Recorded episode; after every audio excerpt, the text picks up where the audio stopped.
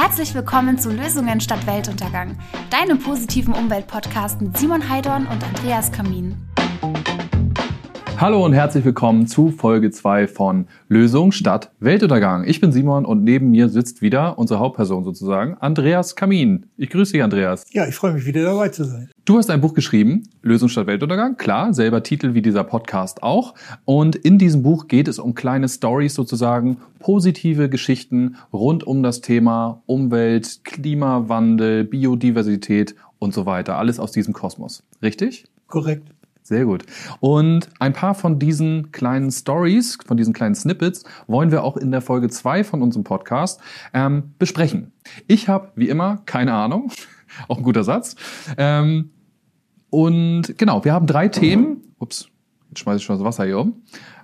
Wir haben in Folge zwei auch wieder drei Themen, von denen ich überhaupt keinen Schimmer habe. Die Themen im heutigen Podcast sind Windkraft mal 4, Biogas mal 2, eine Rechenaufgabe. Ich bin gespannt, was es damit auf sich hat.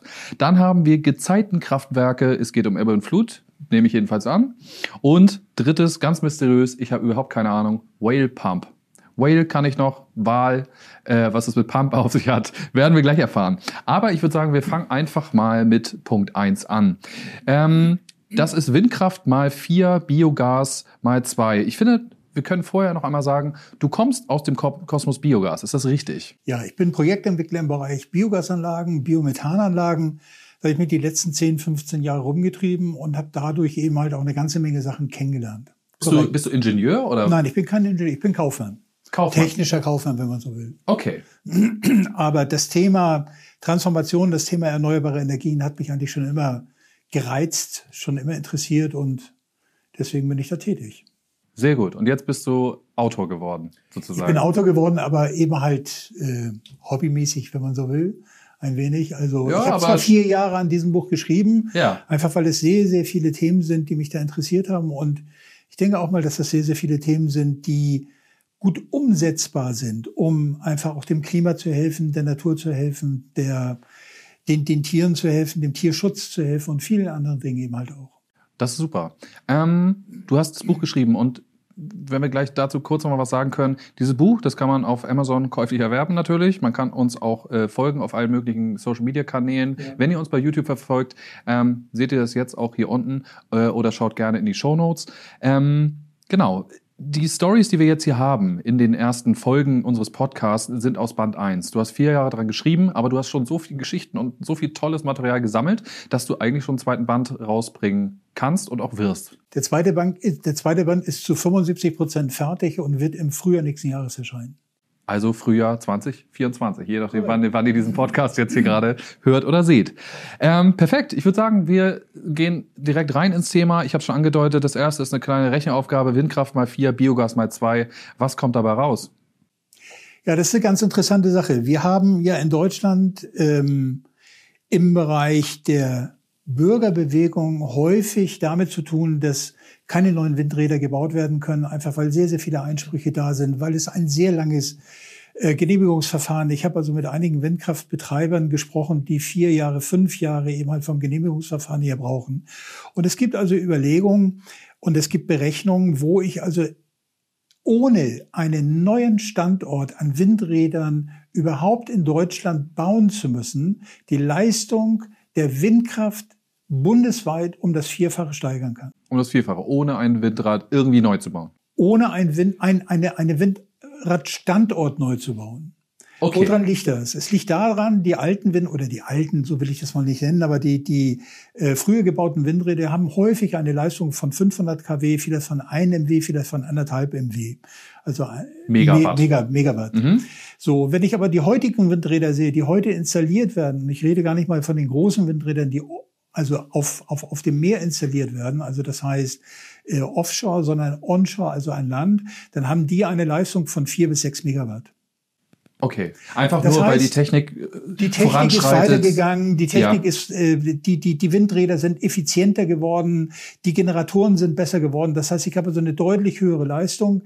Und das heißt, ich kann also an einem Standort, wo ich eine 500 kW Anlage, die baue ich ab, man nennt das heute Repowering, Ja. Die baue ich ab und baue an dem gleichen Standort eine Windkraftanlage mit 4 MW, mit 5, mit 6 MW und habe also eine deutlich höhere Leistung. Und wenn ich das also bei der Hälfte oder bei 60, 70 Prozent der deutschen Windkraftanlagen so mache, dann vervierfache ich damit die deutsche Windkraftleistung, ohne einen einzigen Standort neu zu bauen. Weißt du aus dem Kopf so ungefähr, wie, wie viel Prozent der deutschen Energie wird denn ne, Datostand 2023 ungefähr von Windkraft gedeckt? Also wir haben einen sehr, sehr hohen Anteil an Windkraft. Ja. Ähm, wir erzeugen, und das sind die, das sind die Daten der, der Internationalen Energieagentur, die gesagt haben, im, ähm, im, im Jahr 2022 haben wir ungefähr 50 Prozent, knappe 50 Prozent eben halt an erneuerbaren Energien. Der größte Anteil davon ist Wind. Ja. Dann kommt, ähm, dann kommt Solar und dann kommt ein bisschen was an Biomasse, also Biogas. Ja, okay. Aber wie hoch der Anteil ist jetzt, kann ich nicht genau sagen, aber das ist äh, schon ein relativ hoher Anteil. Und warum machen wir das nicht? Weil das ist ja eigentlich, das ist ja eine relativ äh, einfache Geschichte, ne? Die Oder fehlt es an Engländer- Rohstoffen? Die Engländer haben da ein geflügeltes Wort, das heißt not in my backyard. Also das heißt nicht in meinem Vorgarten. Ja. Und deswegen, ich habe, sobald irgendwo ein Windrad geplant wird, habe ich also bestimmt irgendwelche Bürger, die dagegen klagen und dann ist eine Klagewelle und dann dauert's und, und es ist unglaublich schwer. Und man muss auch eines dazu sagen, die deutsche Politik hat in den letzten Jahren sicherlich unter der Vorgängerregierung auch versäumt, neue Standorte eben halt äh, sich entwickeln zu lassen. Und wir sind, wir also Deutschland und Nordeuropa eben halt äh, mit, mit, mit äh, Dänemark, mit Vestas beispielsweise, einer der großen Hersteller in Dänemark, sind wir mal führend gewesen im Bereich der, der ähm, Windkraftanlagen. Es ist heute nicht mehr so. Wer baut heute die größten Windkraftanlagen? Die meisten, acht von zehn der weltgrößten Hersteller von Windkraftanlagen kommen woher? China? Ja, natürlich. Ja. Die haben uns das Geschäft weggenommen, weil wir das zugelassen Aber haben. innerhalb von wenigen Jahren, muss man sagen, Innerhalb oder? von wenigen Jahren, ja. Aber jetzt haben wir ja zum Beispiel, jetzt haben wir ja eine andere Regierung. Siehst du da irgendwo, ich weiß nicht, wir wollen jetzt nicht zu politisch werden, aber siehst du da irgendwo Licht am Ende des Tunnels, dass ja der, große Umschwung gerade passiert? Oder? Ja, es gibt also Erleichterungsgesetze. Es gibt also, ähm, Habeck hat ähm, zusammen eben halt mit dem Kabinett Erleichterungsgesetze für den, für die Genehmigung, also das Genehmigungsverfahren eben halt deutlich erleichtert. Man sieht es beispielsweise jetzt bei den LNG-Terminals. Sie sind innerhalb von wenigen Wochen oder von wenigen Monaten genehmigt worden.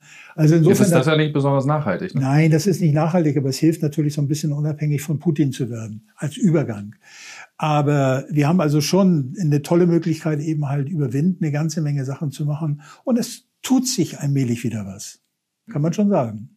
Ist das, ist das Bundessache oder? Ich habe gehört zum Beispiel, dass ne, in Bayern soll es schwieriger sein, mal irgendwo ein Windrad äh, aufstellen zu können, als vielleicht also anderswo die Bayern, in die Bayern sind da so. relativ restriktiv, weil Ja. die einfach auch, auch ähm, ähm, Abstandsregeln erlassen haben, äh, die, sogenannten, utopisch sind, sozusagen, die, ne? Ja, die sogenannten 10H-Regel. Ja. Das heißt also, ein Windrad darf, darf äh, in, innerhalb eines Bereiches zehnmal die Höhe des Windrads äh, muss die Entfernung von Wohnbebauung sein. Und äh, bei einer deutschen dichten Wohnbebauung, wo soll ich das noch hinbauen? Ne? Und sind denn diese neuen äh, Windräder unbedingt größer, massiver oder ist einfach die Effizienz höher? Nein, die, also sowohl als auch. Sie sind größer und massiver. Sie haben größere Rotoren. Sie sind auch höher. Und sie sind aber auch deutlich effizienter. Ja, okay. Und wenn man sich einfach mal überlegt, ich habe eben gerade das angesprochen mit den Chinesen, auch Siemens hat ein ganz neues Windrad entwickelt. Die, Siemens, äh, die, die Chinesen haben neue Windräder entwickelt, die eine Leistung bringen von ungefähr 12 bis 14 Megawatt. Das ist atemberaubend viel. Die 12 bis 14. Und jetzt haben wir die, die aktuellen Windräder. ein, ein MW, zwei MW, also das Maximal. 14-fache. Das 14-fache, da erzeugt ein Das Windrad, verrückt. da kann ein Windrad, wenn das durchläuft und, und äh, die Leistung bringen, 100 bis 150.000 Haushalte. Ein Windrad, 150 bis 100 150.000 Haushalte Ja, versorgen. aber dann lass uns Ist Dinger aber auch so- ran schaffen. Er ist aber auch so groß wie, größer als der Eiffelturm. Größer als der Eiffelturm. Ja. Und dieses Not in my backyard, nicht in meinem Ja. Vorgarten, das ist schon ein Problem in Deutschland, ne? Okay. Ist das auch ein Thema äh, bei Offshore? Weil Nein, ich meine, da kann man, nein, da kann man ja sagen, okay, da, da stürzt doch erstmal niemand, oder? Also Offshore, da ist es kein Thema. Da werden sehr, sehr große Windräder gebaut. Sechs, sechs Megawatt, acht Megawatt Windräder werden da gebaut. Und äh, die Windparks entstehen ähm, jetzt permanent. ja. In der Nordsee entstehen also eine ganze Menge an Wind. Ich war selber bei einem und habe da gefilmt. Das war Ah. super interessant. Sind wir mit dem Boot rum und dann sind wir ein bisschen Drohne geflogen und so. Das war ganz Also da gibt es schon tolle schön. Entwicklung. Da gibt es schon wirklich sehr, sehr tolle Entwicklung. Keine Frage. Super. Ich, ich bin total äh, gespannt. Wir haben aber noch mal Biogas mal zwei. Was hat es damit auf sich? Das finde ich eine ganz Mal spannende zwei Geschichte. ist ja weniger als mal vier. Ja, mal zwei ist weniger als mal vier. Dazu muss man einfach sehen, was ist Biogas? Biogas ist ein, ein, ein Gasgemisch. Wenn ich das jetzt einfach mal über den dicken Daumen ähm, äh, runterbreche, Methan? entsteht oder be- besteht Biogas zu 50 Prozent aus Methan. Ja. Das ist CH4 von der Formel her. Das ist das, was die Kühe pupsen, ne? ja, das Ja. ist das, was ich übrigens mal so als Scherz am Rande. Wer ist der größte Biomethan, äh, der, der größte Methanlieferant der Welt? Sag's mir, Das sind Andreas. Termiten. Termiten. Ja, weil Termiten einfach eine astronomisch hohe Zahl Ich hätte jetzt auch gedacht, gut, Es sind also nicht aber oder es sonst sind nicht was. die Kühe, oder- also die, die Okay. sorgen auch schon. Aber das war am Rande. Also Kommt Methan aber nur von, äh, von Lebewesen oder sind es auch irgendwelche großen Moore oder? auch, auch wenn, also immer dann, wenn Kohlenstoff, wenn Kohlenstoff vergärt. Also das heißt, Ja. wenn ich also Moore trockenlege, wenn ich den Torf dort raussteche und das eben halt als Blumenerde, dann setze ich Methan frei. Okay, Oder CO2 eben halt auch frei. ja. So, und ähm, das, der, der zweite Teil, ungefähr 50 Prozent, ist im Biogas CO2, also Kohlenstoffdioxid. Ja. Und es gibt also die Möglichkeit, ähm, und die ist nicht erst seit gestern bekannt, sondern die ist seit über 100 Jahren bekannt, die wurde entwickelt 1907 von einem Franzosen namens Sabatier. Und Da ist auch der Prozess nach benannt, Sabatier-Prozess. Er hat 1912 den Nobelpreis dafür bekommen. Und zwar hat er Folgendes gemacht, er hat sich gesagt, ich nehme CO2, also das umweltschädliche CO2, Ja. und füge dort zwei Teile Wasserstoff dazu. Wasserstoff hat H2, zwei Teile Wasserstoff, also H4 und mache dann aus dem C und verheirate das quasi in Anführungsstrichen Ja. und trenne es wieder. Und dann habe ich also CH4 und O2, was nachbleibt. Okay. Sauerstoff heißt- und? Und Methan. Okay. Das heißt, ich mache aus dem 50-prozentigen CO2, mache ich 50 Prozent Methan. Okay. Die atemberaubende Geschichte. Das weiß heute jeder Wissenschaftler. Ja. Wir dürfen das in Deutschland nicht. Warum dürfen wir das nicht? Weil wir in Deutschland ein Gesetz haben, das äh, Erneuerbare Energiengesetz. Und das Erneuerbare Energiengesetz sagt, danach werden ja Biogasanlagen vergütet. Du darfst nur das in die Biogasanlage reintun, was in den sogenannten Einsatzstoffvergütungsklassen 1 und 2 enthalten ist. Einsatzstoffvergütungsklassen. Ja, das ist ein 1 bisschen und 2. gesetzliche ein Einsatzstoffvergütungsklassen. Das heißt, da Das sind Wort also, schreiben wir nochmal in die Shownotes. ja, da sind also nachwachsende Rohstoffe drin, wie Mais, wie, wie Getreide, wie Gras, wie, wie irgendwelche anderen Stoffe und eben halt auch Wirtschaftsdünger. Wasserstoff gehört nicht dazu. Ja. Wenn ich das also in eine Biogasanlage rein tue oder rein, reinnehme oder das einsetze, dann verliert diese Biogasanlage den Anspruch, vergütet zu werden. Habeck müsste also quasi nur diesen einen Passus im Gesetz streichen oder ergänzen und sagen, Ja. okay, Wasserstoff darf da ebenfalls mit rein, dann verdoppeln wir die Leistung unserer Aber Biogasanlagen. Weiß er das nicht? Sagt Natürlich weiß er keiner? das. Natürlich weiß das. warum macht das? Ich habe keine Ahnung, ich habe mit ihm noch nicht drüber gesprochen. Vielleicht sollte man das mal tun. Ja. Ihm ist also, das bekannt. Der war vorher, der war vorher doch in Schleswig-Holstein Wirtschaftsminister, hier, hier Umweltminister. Ja, Der er, er, er muss über- es wissen, theoretisch. Er weiß das, äh, klar weiß er, dass das ist, das ist ja nichts Unbekanntes. Das heißt, Robert, wenn du uns hörst, ne? Sag mal Bescheid. Andreas will mal mit dir reden. Es ist eine tolle, es, es ist eine tolle Geschichte, die, die, die, die Leistung von Biogasanlagen zu verdoppeln. Das heißt, ich kann damit Ohne, ohne großen, großen äh, Effort sozusagen, ne? ja, Also ist alles vorhanden, nichts- ne? Ja, es ist alles Es ist vorhanden. alles Man müsste vorhanden. nur diesen kleinen Passus ändern sozusagen. Aber was hat es denn für Nachteile? Also wa warum könnte es nicht erlaubt sein sozusagen? Es hat keine Nachteile. Ich wüsste keine Nachteile. Ich kenne nur Vorteile, weil äh, wenn ich also 50 an der normalen Biogasanlage 50 Prozent CH4, also Methan und 50 Ja. Prozent CO2, geht dieses CO2 an die Luft weg. Ja. Also das wandle ich jetzt auch in Energie um und das geht nicht an die, an die Luft. Es gibt mittlerweile eine, eine Technologie, die nennt sich Carbon Catcher. Das heißt, das sind große Nochmal Carbon was? Carbon Catcher. Okay. Das sind große Staubsauger, riesen Staubsauger, die sind größer als ein Einfamilienhaus. Ja. Und die saugen das CO2 aus der Luft raus, weil das CO2 sorgt ja dafür, Ja. dass wir ein Klimaproblem bekommen. Ja. Und aus der Biogasanlage geben wir 50 Prozent CO2 in die Umwelt wieder ab. Ey, das ist doch Schwachsinn. Ja. Wir haben tolle Möglichkeiten, wir müssen es nur tun. Sehr gut. Wir müssen es tun. Ich ho- hoffe, dass äh, ihr da draußen jetzt auch irgendwie denkt, was... Ne? Seit 100 Jahren What bekannt. Sabatier-Prozess. Ja, Sabatier-Prozess. Ähm, schreiben wir auch mal unten in die Show Notes. Kann man Gerne. auch mal googeln. Sehr gut, das war sehr interessant. Vielen Dank für dieses Thema auf jeden Fall. Ähm, ich würde sagen, wir gehen zum zweiten Thema. Gerne.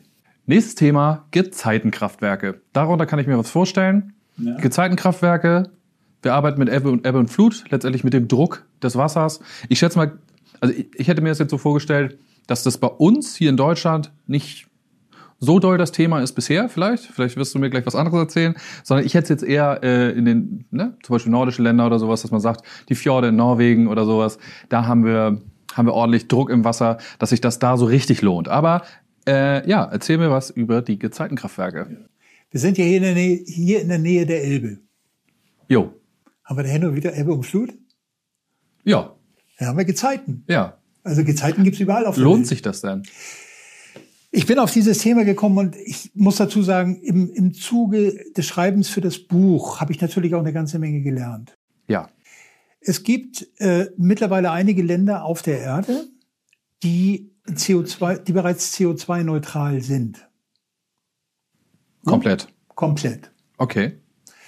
Es gibt einige Länder, die sind sogar CO2-negativ. Das heißt, Also nicht, nicht geschummelt, ne? Weil ich finde, Nee, man kennt das immer. Zum Beispiel, ich habe neues gesehen, eine Propangasflasche an der Tankstelle, wo drauf steht CO2-neutral. Denke ich so, what the fuck? Oder ich habe ich hab neulich gehört, das fand ich auch super interessant, äh, dass Elon Musk, ob das stimmt oder nicht, ich, ich habe es gehört, ja, ähm, dass Elon Musk mit seinen äh, Tesla-Autos gar nicht den meisten Gewinn mit seinen Autos macht, sondern mit dem Verkauf von CO2-Zertifikaten an andere Autohersteller. Das heißt, ja, ne? Verrückt, oder? Das heißt, VW kauf, kauft VW zum Beispiel, ne, ich weiß nicht, ob es so ist oder nicht, wahrscheinlich schon, kauft bei Elon Musk CO2-Zertifikate, weil der ja mit seinen Autos äh, quasi, ne, hinten kommt nichts raus, kein CO2 irgendwie raushaut. Bei der Herstellung natürlich schon, klar, äh, fand ich irgendwie verrückt. Also äh, das, was ich eben gerade gesagt habe, dass es einige Länder gibt, die mittlerweile CO2-neutral sind, beziehungsweise sogar- schon CO2-negativ. Das sind Untersuchungen, die alle, ich weiß nicht, alle drei, vier, fünf Jahre vom IPCC, also vom Weltklimarat hergestellt oder erstellt werden. Und ähm, da muss man schon davon ausgehen, dass das stimmt, weil das gesicherte Zahlen sind. Ja. Das sind also jetzt keine Fakes oder sonst irgendetwas. Eine ganz interessante Inselgruppe, und äh, da muss ich ganz ehrlich sagen, da habe ich auch mit den Ohren geschlackert, ist Orkney. Orkney ist bekannt, ist also etwas oberhalb von Schottland, gehört Ja. also zu Großbritannien und ist klimaneutral. Okay. Warum sind die klimaneutral? Zum einen haben die eine ganze Menge an Windkraft. Ist aber kein Staat, ist eine Inselgruppe. Das ist eine Inselgruppe, die gehört zu Schottland. Meines Erachtens. Also zumindest zu Großbritannien. Ja. Ähm, das heißt, sie haben also eine ganze Menge an Windkraft. Da ist also selbst eine Bäckerei hat eine kleine Windkraftanlage, um energieautark zu sein. Das heißt, sie haben ein etwas anderes Konzept als das, was wir beispielsweise in Deutschland haben, eben halt dieses äh, globale oder ein, ein sehr runtergebrochenes Konzept, eben halt ein kleinteiliges Konzept. Was sie aber eben halt gemacht haben, ist, die haben sich gesagt, Mensch, wir haben doch eine ganze Menge an Ebbe und Flut und an Gezeiten, also lass uns doch mal gucken, ob wir da nicht was machen können. Mhm. Haben sich also dazu genommen, eben halt ähm, die Universität von Edinburgh und haben also verschiedene Forschungsprojekte vor einigen Jahren schon ins Leben gerufen, unter anderem mit Gezeitenturbinen. Haben zwei Arten von Gezeitenturbinen ausprobiert und zwar das eine sieht aus wie so ein schwimmendes U-Boot, was auf der Oberfläche ist, hat links und rechts eine große Turbine. Damit erzeugen die eine ganze Menge an, an, an Strom. Was aber viel wichtiger ist, sind Gezeitenturbinen, die unter Wasser sind. Okay. Und da hat die Universität Edinburgh festgestellt oder berechnet und noch nicht umgesetzt, aber berechnet, dass allein um Orkney herum, das heißt zwischen den einzelnen Inselgruppen, so viel ele- elektrische Energie erzeugt werden kann, und zwar doppelt so viel, wie Großbritannien überhaupt jemals im Jahr benötigt. Insgesamt. Doppelt so viel. Nur drumherum um diese Nur um. Orkney. Crazy. Doppelt so viel. Und wenn ich das jetzt Ja. auf die Welt übertrage, beispielsweise ähm, nehmen wir doch einfach mal die Elbe. Ja. Ich gehe hin und wieder an der Elbe spazieren und da sind überall Schilder Schwimmen verboten, zu starke Saug- und Stromwirkung. Ja, da denkt man auch, da ist auch, Da kannst ist du eine Turbine das ist hinsetzen. genau, da ist auch Energie, die irgendwie rausgewonnen werden Oder kann. oben Ne? am Skagerrak da. Ähm, Aber das sagt uns auch eigentlich, dass wir vielleicht viel kleinteiliger denken müssen, viel, wir müssen viel kleinteiliger denken. lokaler denken wieder, ne? Ja, wir müssen lokaler und vernetzter denken. Wir haben ja, Ja. in, wir haben ja in Deutschland oder in Europa haben wir ja ein, ein europäisches Stromnetz. Das heißt, wir haben das beispielsweise im Sommer diesen Jahres, also 20, 2023 gehabt, dass die französischen Atomkraftwerke alle runtergefahren wurden, runtergefahren werden mussten, Ja. weil zu wenig Kühlwasser in den Flüssen gewesen ist, weil zu trocken. Wo haben die den Strom herbekommen? Aus Deutschland, aus Norwegen, von den Wasserkraftwerken, aus Dänemark, von den, von den großen Windkraftanlagen. Das heißt, wir haben ein tolles europäisches Stromnetz. Das heißt, wenn also Edinburgh, die Universität Edinburgh oder, oder Orkney sagt, wir bauen da etliche Turbinen hin und noch woanders, dann brauchen wir nur Stromleitungen. Ja. Dann versorgen wir damit Europa. Wir können theoretisch, also rechnerisch, können wir mit Wasserturbinen, Gezeitenturbinen, die gesamte Welt äh, strommäßig versorgen. Okay. Das ist null Problem. Ja. Und das Interessante ist, wir haben seit über 100 Jahren haben wir Tide-Tabellen Ja. für die Schifffahrt. Müssen wir haben, sonst laufen die auf Grund auf. Klar. Die müssen ja wissen, wann Flut und wann Ebbe ist. Ja. Und weil wir diese Tide-Tabellen haben, können wir die Stromproduktion auf die Minute genau voraussagen. Überall, weltweit. Ich, find, ich denke mal, wenn ich dir irgendwie so zuhöre, dann denke ich so, warum haben wir überhaupt Es noch kribbelt mir über Probleme? den Rücken runter. Ja. Wie ich das gelesen habe, habe ich gesagt, ja klar. Äh, Windkraft mal vier, Biogas mal zwei und Gezeitenkraftwerke. Ja, ich muss Da es sind wir doch machen. eigentlich schon, genau, ja, muss es ich nur machen. muss es nur machen. Es ist überall auf der Welt, ist überall diese Technologie vorhanden. Ja. Ich muss sie nur umsetzen. Ich kann sie in der Wede einsetzen, ich kann sie im Rhein einsetzen, ich kann sie in der Donau einsetzen, ich kann sie überall in Deutschland einsetzen. Ich kann sie in der Nord- und Ostsee, Ostsee weniger. Da ist es also von den, von den Gezeiten her nicht ganz so. Aber oben am Skagerrak, wer mal Urlaub gemacht hat, oben am Skagerrak, nördlich Dänemark, der weiß, dass da die Wellen toben. Das ist wie am Kap Horn. ja. Nicht ganz so schlimm, aber wenn ich da so ein paar, so, so ein paar unter Wasser, und das Interessante ist, im Gegensatz zu den, zu den äh, Windkraftanlagen, die Dinger drehen wesentlich langsamer und erzeugen trotzdem mehr Strom. Da würde ich jetzt als alter Veganer vielleicht auch mal kommen, wie ist es denn mit den Tieren? Weiß man da was? Ist eine ganz einfache Geschichte. Die Dinger drehen Danke, so das langsam. wollte ich hören. Die Dinger drehen so langsam und erzeugen trotzdem mehr Energie. Warum ist das so? Habe ich auch lernen müssen. Weil Wasser eine 800 mal höhere Dichte hat als Luft. Ja.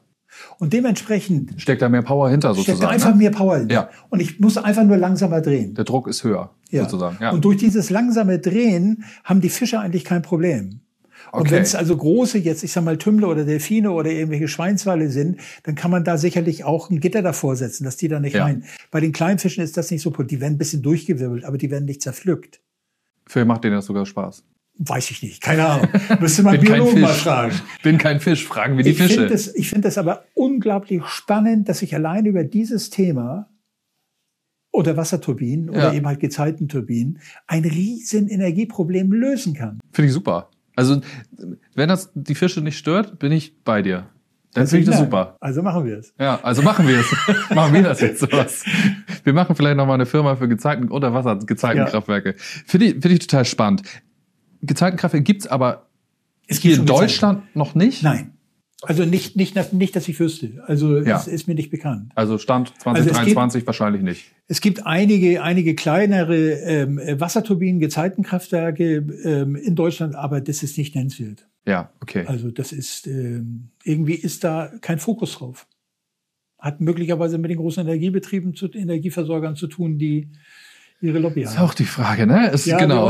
wo nicht zu steckt, politisch werden. wo steckt, wir wollen nicht zu politisch werden. Ähm, genau, wo steckt welche Lobby hinter? Wobei, vielleicht das einfach mal angemerkt, RWE hat gerade aktuell den neuesten äh, Jahresbericht rausgegeben. Die haben einen riesen, in, einen, einen riesen Gewinnsprung gemacht von über, über knapp drei Milliarden. ja. Wodurch? Na? Erneuerbare Energien. Ja. Durch erneuerbare Energien. Ja, ist doch gut. Ist doch cool. Das kann doch funktionieren. Tolle ne? Sache. Sehr gut. Gezeitenkraftwerke. Ähm, super, kommen wir zum dritten Thema und letzten Thema für diese Folge. Ähm, da bin ich besonders gespannt. Whale Pump. Whale, Wal, äh, Pump, kenne ich von der Pumpgun, keine Ahnung. Pump, Pumpe, Walpumpen, Übersetzt heißt das Wahlpumpe. Walpumpe. Es geht um eine Wahlpumpe. Naja, Spielt, geht, spielt eine Wahl eine Rolle? ja, der Wahl spielt eine Rolle. Okay. Hintergrund ist also folgendes. Wir haben in, in, der, in der Welt und nicht nur in der Nordsee haben wir eine Überfischung. Das heißt also, die Fischwirtschaft äh, fischt zu viel äh, jungen Fisch oder zu viel Fisch raus. Ja. Und das heißt, er wächst nicht, es wächst nicht genug nach. Und das hat sich in den letzten Jahren einfach immer, immer, äh, ist ein immer größeres Problem geworden. Das heißt, es gibt also dann eben halt reduzierte Fischfangquoten für die Fischer. Und woran liegt das? Es liegt einfach daran, es, es werden nicht genügend junge Fische nachgeboren oder junge Fische geboren. Und das liegt an einer Sache, die vor ungefähr 15 Jahren amerikanische, Wissenschaft, amerikanische Wissenschaftler, ich glaube von der Universität Cambridge, äh, ich weiß es jetzt nicht genau, Ja. ähm, festgestellt haben. Und zwar haben die Folgendes festgestellt. Wenn Wale anfangen zu fressen, dann gehen die also eben halt, dann lassen die sich absinken, fressen also da unten dann eben halt Tintenfische oder sonst irgendetwas und dann, wenn die wieder nach oben gehen, dann fangen die an, sich zu entleeren, das heißt zu koten oder eben halt zu kacken. Ja. Und dieser Kot ist so nahrhaft, dass Hast du es schon mal probiert? nein, aber das sagen die Wissenschaftler, aber dass der eben halt dafür sorgt, Sagt die Wissenschaftler. sagen die Das ist Wissenschaftler, so dass, lecker. dass der dafür sorgt, dass das Phytoplankton wächst, Okay. was die Nahrungsgrundlage für Krill ist. Ja. Und der Krill ist wiederum Nahrungsgrundlage für die, für die, für die Jungfische. Ja. Und die Jungfische ist wieder Nahrungsgrundlage für die, für die kleineren Räuber und so weiter Klar, und so fort. Kreislauf. Das ist, das ist der Nahrungskreislauf im Meer. Ja. Dadurch, dass wir aber eine Überfischung bei den Walen haben, ob das die Japaner sind oder eben halt die, die, ähm, die, die Russen, die also da eben halt äh, eine ganze Menge an Walfang eben halt machen, die fischen die ganzen Wale weg und dadurch habe ich also zu wenig Walkot im Meer Hm. und ich habe zu wenig Phytoplankton. Erstmal zu wenig Wale auch, ne? Und kennst kennst du Sea Shepherd? Die Ja. finde ich ja richtig gut. Ja. Das ist eine ganz tolle Organisation. Ähm, gegründet von, jetzt muss ich kurz mal als, als passionierter Veganer mal kurz sagen, dass ich die richtig, richtig gut finde. Und es gibt eine ganz tolle Sendung darüber, auch Whale Wars heißt das. Ähm, genau. Eine Abspaltung damals von Greenpeace. Ne? Paul Watson, der Kapitän Paul Watson, hat sich damals abgespalten, weil Greenpeace ihm nicht ähm, radikal genug war. Und genau, äh, es gibt eine Sendung darüber, wie auch Sea Shepherd, diese Organisation, wofür man gerne spenden kann. Vielleicht können wir da noch was in die Show Notes äh, packen. Also gerne immer für Sea Shepherd spenden. Finde ich richtig großartig. Die halt sozusagen mit, ich sag mal, zivilem Ungehorsam ne? ähm, gegen diesen Walfang, gerade Japan ist da, glaube ich, ganz, ganz groß mit dabei, ähm, genau, angeht. Aber weiter zu Pump. Also das Ganze hat zwei positive Aspekte, wenn wir mehr Wale hätten und mehr Walkot eben halt im Meer hätten. Das eine ist, dass wir eben halt ähm, den, den Nahrungskreislauf stabilisieren und verbessern. Das ist die eine Geschichte. Das zweite ist, Phytoplankton speichert Unmengen von CO2. In der Zeit, wo noch keine Wale oder nicht zu viele Wale gefangen wurden und getötet wurden, wurde 190 Millionen Tonnen CO2 mehr im Meer gespeichert. Und zwar Ja. über Phyto, Phy- Phytoplankton Ja, als heute. krass. Was machen die Wissenschaftler jetzt? Die gehen also bei und erzeugen quasi künstlich Walkot. Künstlich Walcode. Ja. Die sind beigegangen und äh, sind nach Indien gegangen. In Indien wird sehr, sehr viel Reis eben halt angepflanzt. Ja. Und in den Reisfabriken, wenn der Reis geschält wird, dann fallen Reisschalen ab. Ja. Diese Spelze, Reis- Spelze quasi, Genau, ne? genau. Ja. Diese Reisschalen haben die also genommen, haben die mit, mit, mit Nährstoffen versetzt Mhm. und quasi daraus künstlichen Walkot erzeugt. Und haben den im Meer ausgesetzt. Und haben Crazy. festgestellt, und haben festgestellt, Phytoplankton wächst, Krill wächst, kleine Fische wachsen, es erholt sich alles. Aber Es ich- ist eine ich- coole Aber ich Geschichte. finde, es ist ja eigentlich Spinnert, oder? Ja, also das- letztendlich machen wir ja ein unglaublich, das, das finde ich ja sowieso immer die Sache, weil man sagt ja so, ja, wir müssen die Meere vor Überfischung, also ich finde, wie man die, eigentlich kann man die Meere ja super schützen, indem man zum Beispiel keinen Fisch mehr isst. Oder in diesem Fall dann zu sagen, ähm, oder zumindest, ich sag mal, die, die Fische den Menschen überlässt, ähm, die vielleicht äh, direkt von diesem, von diesem Fischfang irgendwie leben oder sowas. Ne? Ich will jetzt nicht jedem und jeder irgendwie seinen Fisch irgendwie absprechen, aber wenn wir das zum Beispiel auf die Leute begrenzen, ähm, die da wirklich von leben müssen oder so. Aber das ist ja ein Umweg, der eigentlich, also wir machen künstlichen Wahlcode, ja, weil wir nicht genug Wale haben. ja. Dann wäre es eine Idee zu sagen, Walfang vielleicht nicht so eine gute Idee. Ist natürlich richtig, aber das heißt, ich muss Ja. mich auf eine politische Ebene begeben und ich muss Ja. mit den Japanern darüber diskutieren, dass die ihre tradition ihren traditionellen Ja, Wahlfang nicht nur die Japaner, glaube ich, aber vielleicht Ja, aber klar. wer auch immer. Also Ja. es, es gibt ja genügend Nationen, die eben halt Walfang machen und die muss ich also davon überzeugen. Wie schwer ist es denn heute, irgendwelche Menschen von irgendwelchen Dingen zu überzeugen, was sie seit, seit Vor allen Dingen gibt es auf dem, auf dem offenen Meer, wenn du die Ländergrenzen verlässt oder sowas, gibt es quasi keine, keine bindenden Gesetze zumindest. Ne? Es gibt Absprachen international, glaube ich, aber ähm, es gibt keine richtigen, also es gibt niemand, äh, der den sozusagen richtig habhaft werden kann. Also geht man jetzt den Umweg und sagt, wir machen künstlichen Wahlcode. Da fällt mir eine Geschichte ein, weil du das gerade sagst. Ja. Ich habe in meinem Buch über einen, ähm, über einen argentinischen Millionär geschrieben. Mhm. Ja? Und dieser argentinische Millionär ist wirklich sehr reich. Der hat einen eigenen Flieger, eine, eine äh, Boeing Dreamliner, 7, 7, 737 Dreamliner oder was auch immer. Ja. Und der macht es also so, dass der äh, regelmäßig äh, Politiker, der hat auch ein eigenes Restaurant und, und, und also der ist relativ breit aufgestellt. Der lädt also Politiker und, und, und Journalisten und, und äh, interessierte Klimaschützer und Tierschützer lädt er also ein und dann fliegt er mit denen über die Landesgrenze hinaus Mhm. in Bereiche, wo illegaler Fischfang von den Russen, von den Taiwanesen, da sind Fischflotten, da fliegt er eine halbe Stunde rüber. Das ist mitten auf dem Meer, taghell erleuchtet.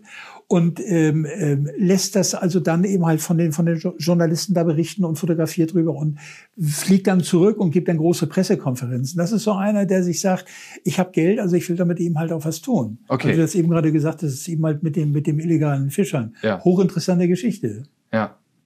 Ja, crazy Whale Pump. Jetzt haben wir es aufgelöst. Ja. Ähm, künstlicher, künstlicher Wahl- Wahlcode. Das ist aber irgendwie so eine so eine crazy Blüte, die irgendwie ne, sozusagen da, da rauskommt. Ja, natürlich.